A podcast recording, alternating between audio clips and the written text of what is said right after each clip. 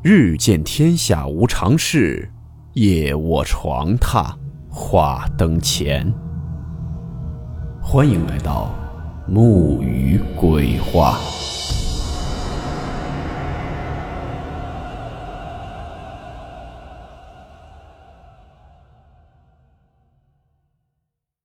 今天这个故事名字叫做《永无宁日》。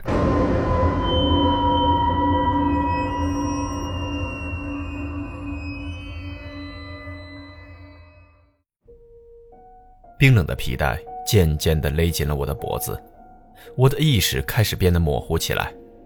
我笑了，对于死亡，我竟感到了一丝解脱。午夜十一点四十五分，我在冷汗中惊叫着醒来，我大口地喘着气，努力回忆着之前的噩梦，却只想起了一个模糊的细节：我之所以会在梦中自杀，似乎……是为了回避什么让我魂飞胆丧的东西。我揉了揉发胀的太阳穴，可梦里的情节就像被截断了的水流，再也流不出分毫。人就是这样，对梦里的东西总是选择很快的遗忘。我摇了摇头，正想喝杯水来平缓一下狂跳的心脏，突然，借着从窗口照射进来的清冷的月光。我看到不远处的房门旁，一张惨白的脸正对着我露出一抹诡异的微笑。你醒了，又做噩梦了。一个低沉的声音从黑暗中传来，不知为何，竟让我感到脊背一阵发凉。我努力地瞪大了双眼，总算看清了那人的长相，那是我的室友秦风。大半夜的，你站在门口干什么？我皱了皱眉，没好气地说道：“我在等人。”秦风看着我，笑得有些皮肉分离，那闪烁的眼神分明是在掩饰着什么不可告人的秘密。这个时间还会有什么人来？我暗暗地抽了口凉气，心中暗想：也许是看到了我脸上的疑惑。秦风阴沉着脸，悠悠地说道：“总之，你记住，千万别离开这间房间。”为什么？我惊道。秦风却只是笑了笑，没再多说什么，自顾自地缓步回到自己的床铺前，合衣躺下，留给了我一个冰冷的后背。秦风一连串反常的行为，顿时弄得我一头雾水。正在我暗自疑惑时，门外的走廊里突然传来了一阵似有若无的哭声，那是一个女人在伤心的哽咽。我顿时感到一阵心惊。更令我惊愕的是，秦风对这渐渐清晰的哭声竟是充耳不闻。那哭声最终停在了寝室的门外，一声声悲凉的哭泣，就像是一只只利爪在抓挠着我脆弱的神经。冷汗顿时布满了我的额头。秦风，你听到了没有？我咽着唾沫问道。可回答我的却是一片死寂。秦风睡得像个死人，我完全听不到他的呼吸。深吸了一口气，我壮着胆子下床，走到了门口。刺耳的哭声紧隔着一扇单薄的木门，刺激着我的耳膜。犹豫了许久。我终于轻轻地拉开了面前紧闭的房门。头痛欲裂中，我从冰冷的地板上爬了起来，发现自己不知为何竟倒在了门外的走廊上，而空气中一股浓烈的血腥味熏得我几欲作呕。突然，我本能地回过了头，直觉告诉我，此刻正有什么东西站在我的身后。昏黄的灯光中出现了一个瘦弱的身影，他一袭长裙，浓黑的头发披散在肩上，正用一双关切的眼睛打量着我。见我醒来，他将我从地上扶了起来，我感觉到他的手冷得像是一块寒冰。我认识他，他叫陈宇，是秦风的女友。现在几点了？我晃着昏沉沉的脑袋问，想知道自己昏迷了多久。十二点十五分。他看了看手腕上的手表，回答我说：“我皱了皱眉，时间已经过去了半个小时，而对这半小时，我的记忆竟是一片空白。我打开门后，到底发生了什么？我又为什么会昏倒在走廊上？无数的疑问顿时塞满了我本就混乱的大脑。你来这里干什么？赵秦风？我打量着陈宇。”想知道他怎么会在这个时间出现在一个他本不该出现的地方。他没有说话，只是黯然的点了点头。突然，我发现他的右臂好像受了伤，殷红的鲜血已经将他的衣袖染得一片猩红。你的胳膊，我指着他右臂上的伤口，显得有些吃惊，因为那很显然是一道新鲜的伤口。啊，没什么。受了点伤，陈宇摇了摇头，随后古怪地望向了我。你呢？你为什么会睡在走廊上？我苦笑着，告诉他我最后的记忆就停留在我打开寝室房门的瞬间。你去了那间寝室？陈宇忽然惊呼出声，苍白的脸上竟爬满了恐惧。当然啊，我就住在那里啊。他的反应让我感到有些奇怪，陈宇的恐惧之情更加加深了，以至于全身都开始莫名其妙的颤抖起来。我锁紧了眉头，今天的陈宇让我感到有些不太对劲儿。你现在跟我走。陈宇声音颤抖的对我说道，拉起我快步向走廊尽头冲去。头顶昏暗的灯光诡异地闪烁起来，我这才发现。走廊的地板上竟有数道诡异的血痕，一直延伸到远处寝室紧闭的房门后。犹豫了一下，我挣脱开陈宇的手，停下了脚步。你这是要带我去哪儿啊？你不是来找秦风的吗？我警惕地望着他，问道。秦风已经死了，就在那间寝室，我亲眼看到有人杀了他。陈宇悠悠地说着。五官竟开始扭曲变形，似乎是回忆起了什么可怕的经历。你胡说什么？我明明刚刚才见过他。我皱了皱眉头，下意识地朝着寝室的方向望去。就在这时，我的头顶白炽灯突然爆裂，四溅的碎玻璃中，我和陈宇瞬间被吞噬在了一片黑暗之中。陈宇，你没事吧？我掸掉了身上的玻璃渣，惊慌地问道。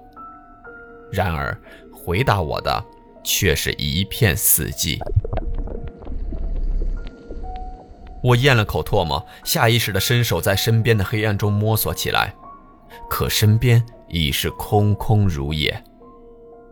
就在我有些不知所措的时候，走廊尽头的黑暗中竟传来了一阵窸窸窣窣的诡异声响。听着就像是有什么东西正在地上蠕动着，刺鼻的血腥味顿时在这条阴森森的走廊中弥漫开来。一片漆黑中，我完全无法判断那正向我逼近的东西到底究竟是什么，可未知却往往比已知更加可怕。排山倒海般涌来的恐惧让我下意识地一步步向后退着，而当我从恍惚中回过神来的时候，身后竟出现那扇紧闭着的寝室房门，一滴冰冷的液体忽然从头顶滴落在我的脖子上，我忙顺手一抹，却感觉手上的液体粘稠滑腻，放在鼻子下一闻，一股刺鼻的血腥味顿时熏得我连连干呕，一阵滚水般的异响突然从我的头顶传来。本能告诉我，有什么可怕的东西正从上方向我逼近。巨大的恐惧顿时令我的双腿有些发软，走投无路之下，我只得一把推开了面前的房门，躲进了漆黑的寝室之中。天旋地转中，我发现自己正躺在寝室的床上，可我竟不知道自己究竟是怎么回到这里的。我剧烈的喘息着，心脏仿佛就在嗓子眼的位置疯狂的跳动着。又做噩梦了。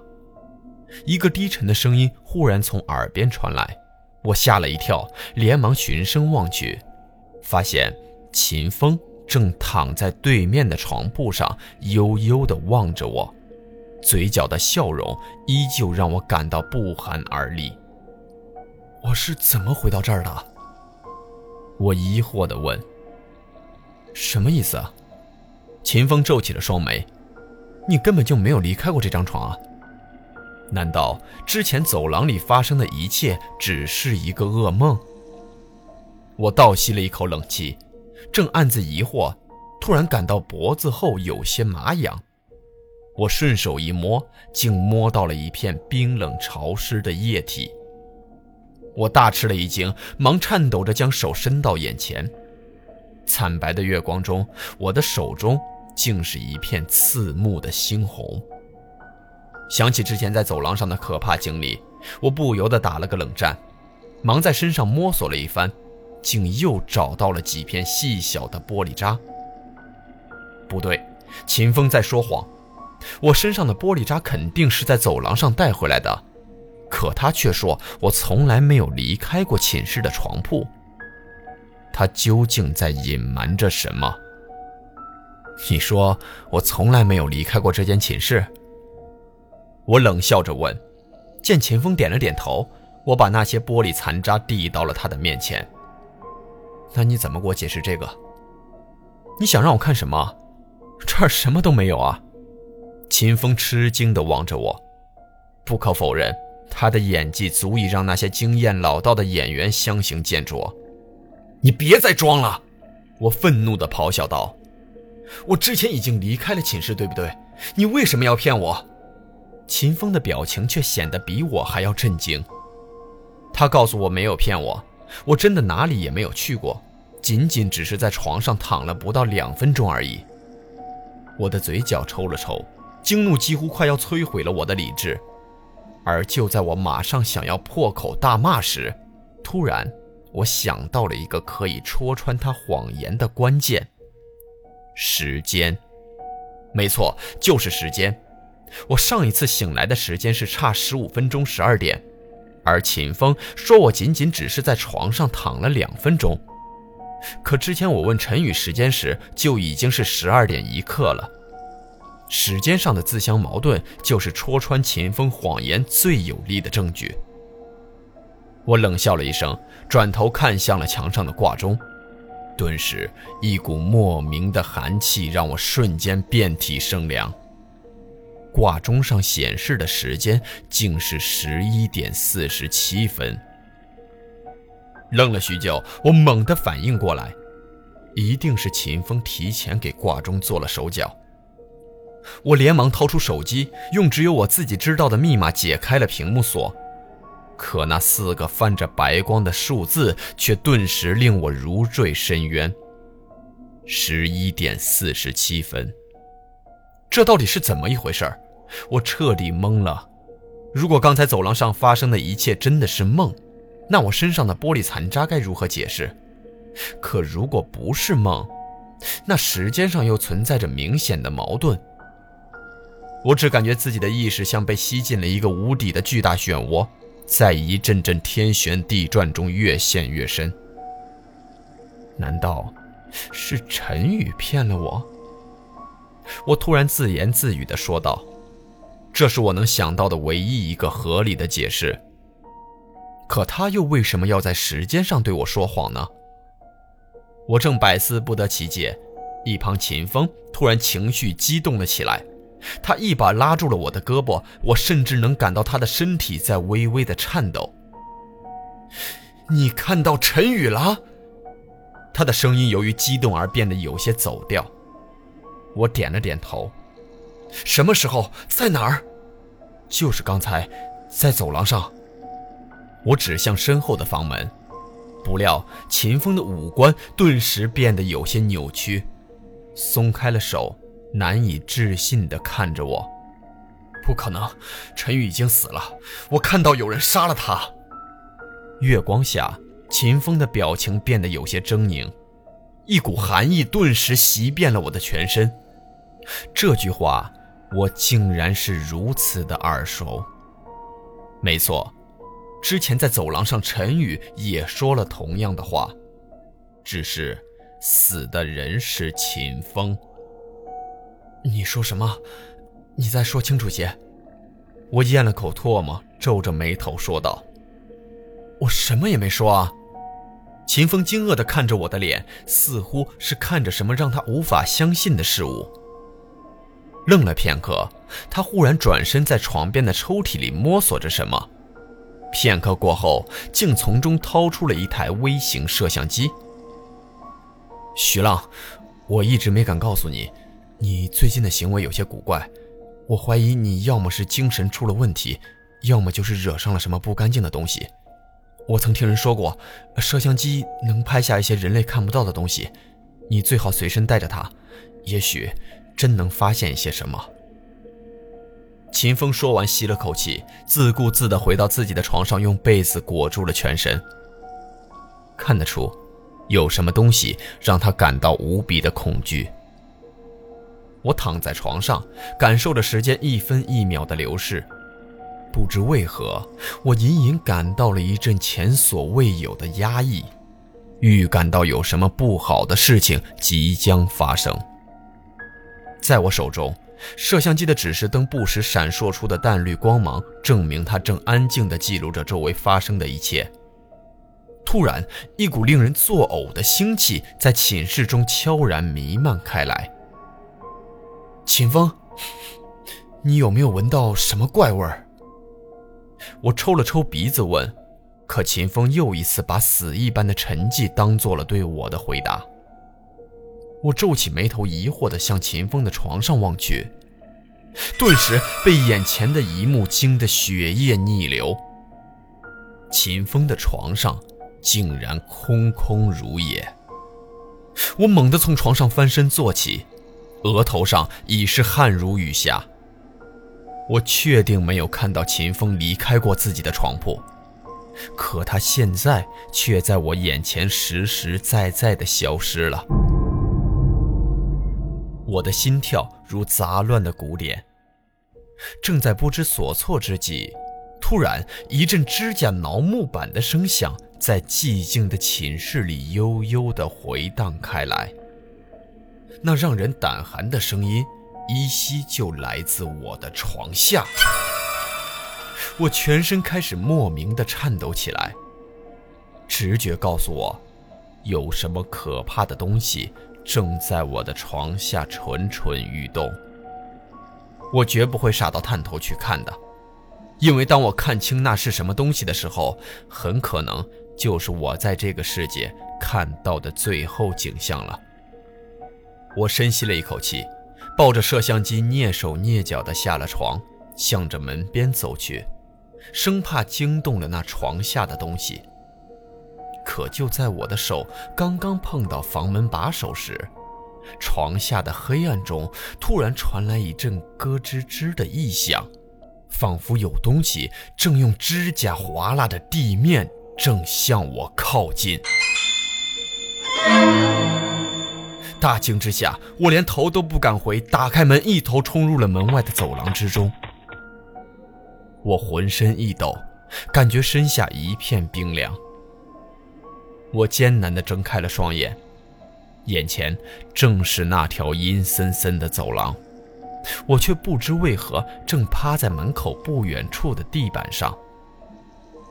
我艰难地撑起了身体，想回忆一下之前发生了什么。可大脑却如万针穿刺一般剧痛不已。你终于醒了。身后传来了一声如释重负的叹息声。我忙回过头，发现陈宇正一脸关切地望着我。他那张毫无血色的脸离我只有不到半尺的距离。我本能地向后缩了缩身体，和他拉开了距离。你怎么会在这儿？我警惕地问道：“陈宇告诉我，他是接到秦风的消息，后者说是有重要的事情要和他商量，所以他才会半夜三更的赶到这里，正好看到我在门口的走廊上昏迷不醒。”你不是说秦风已经死了吗？我大惊道。我什么时候跟你说过这样的话？他的表情显得比我还要震惊。就在刚才啊，你还拉着我跑，后来你就突然不见了踪影。我疑惑地看着他。我们之前见过面吗？他脸上的震惊已是无以复加。我抽了口凉气，思绪再度陷入混乱。我下意识地抬起头。却发现之前已尽数爆裂的白炽灯正在头顶散发着昏暗的光芒，而陈宇胳膊上的伤口此时已消失得无影无踪。现在几点了？我突然皱着眉问道。十一点五十三分。他看了看表，回答道。我全身顿时猛地抽搐了一下，只感觉自己的时空似乎正在变得支离破碎。你拿的这个是什么东西啊？就在我心乱如麻之际，陈宇忽然盯着我的右手，好奇地问道。我低头看了看，发现手中正紧握着那台仍在运转的摄像机。忽然，我想起了秦风的警告。举起摄像机对着陈宇照了照，见屏幕中的陈宇没有出现任何异常，我这才松了口气，对他说道：“没什么，一台摄像机而已。”我能看看你拍了些什么吗？他向我伸出了右手，想了想，我还是将摄像机递到了他的手里。陈宇把摄像机的影片调到了最开始的地方，一个人看了起来。突然，他抿着嘴笑出了声。秦风这个人真有意思，竟然偷看你睡觉。仿佛被人当头打了一棒，我的大脑顿时嗡嗡作响。我一把夺过了摄像机，屏幕中我仿佛睡着了一般，直挺挺地躺在床上，而秦风正站在我的床边，悠悠地注视着我。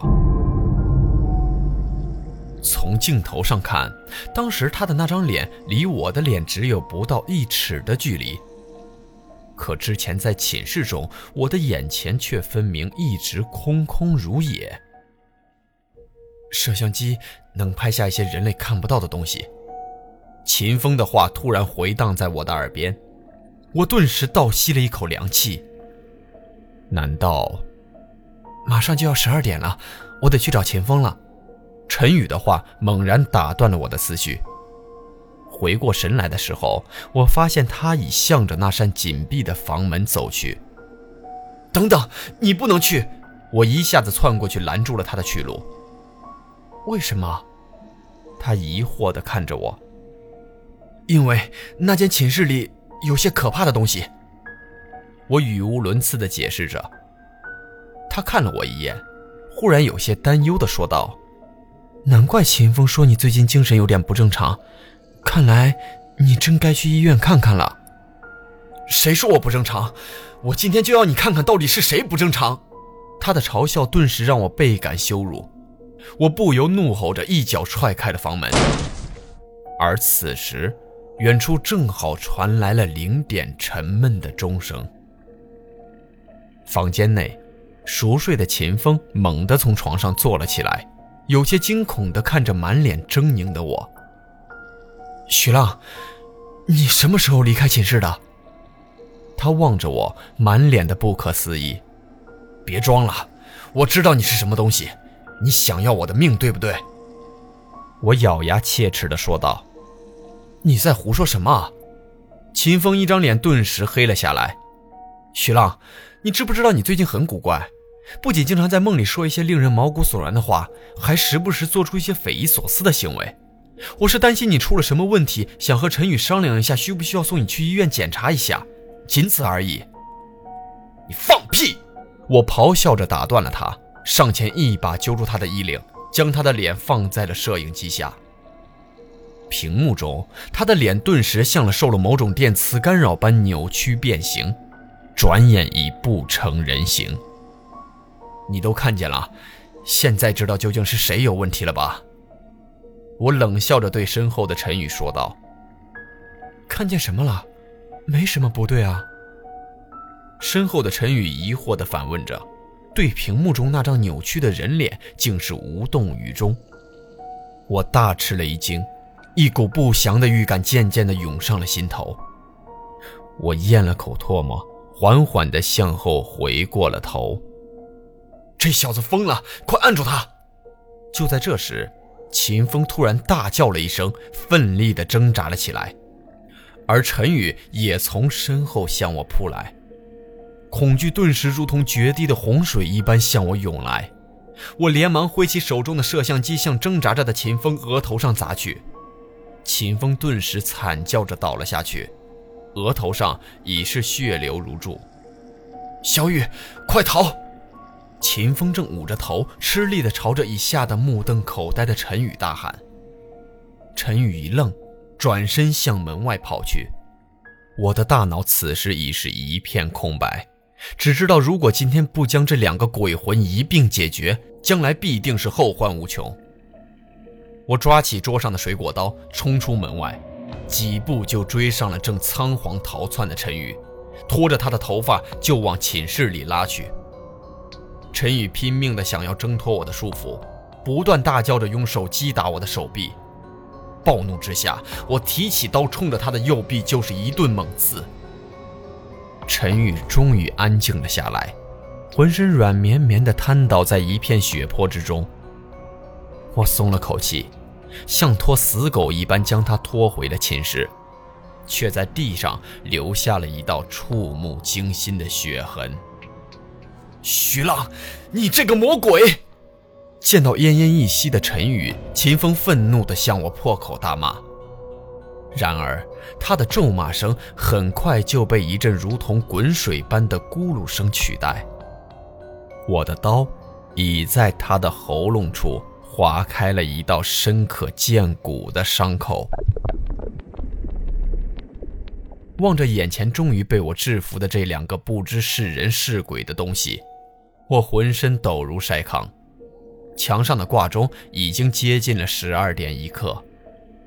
一阵困意袭来，我决定先放松一下疲惫的身心，其他事情都等到天亮以后再说。我从没有像现在这样渴望过阳光，也许只有阳光能驱散这挥之不去的黑暗。可在我的记忆里，自己似乎已经很久没有见到过它了。深吸了一口气，我把两具冰冷的身躯向着自己的床下塞去，却发现床下似乎已被什么东西占据，满满当当的，竟再也塞不进去任何物体。我皱着眉头向床下望去，顿时我被惊得血液逆流。那床下竟然塞着十余具血肉模糊的尸体。他们有的已经高度腐烂，有的却刚刚开始出现尸斑。突然，一阵刺耳的骨节摩擦声中，所有的尸体竟缓缓地向我转过了头。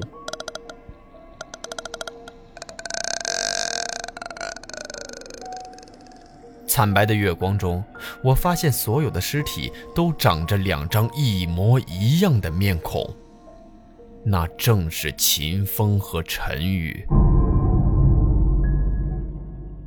惊叫声中，我一屁股瘫坐在地。那些尸体的脸上渐渐地浮现出一抹诡异的微笑，几十条苍白骇人的手臂竟齐刷刷地向我缓缓抓来。巨大的恐惧中，我连滚带爬地向着屋外逃去。可不管我逃到哪里，身后那让人毛骨悚然的蠕动声始终穷追不舍，而头顶的白炽灯也随着我的狂奔不断的炸裂。最终，我被吞没在了一片无边的黑暗中，再也无处可逃。望着黑暗中那些渐渐逼近的黑影，我的心里充满了绝望。我知道他们接下来会让我在巨大的痛苦中凄惨的死去，但我绝不会让他们如愿以偿。悲凉的冷笑声中，我解下了自己的腰带，迅速套上了自己的脖子后，猛地将其收到了尽头。渐渐模糊的意识中，我露出了一抹解脱的微笑。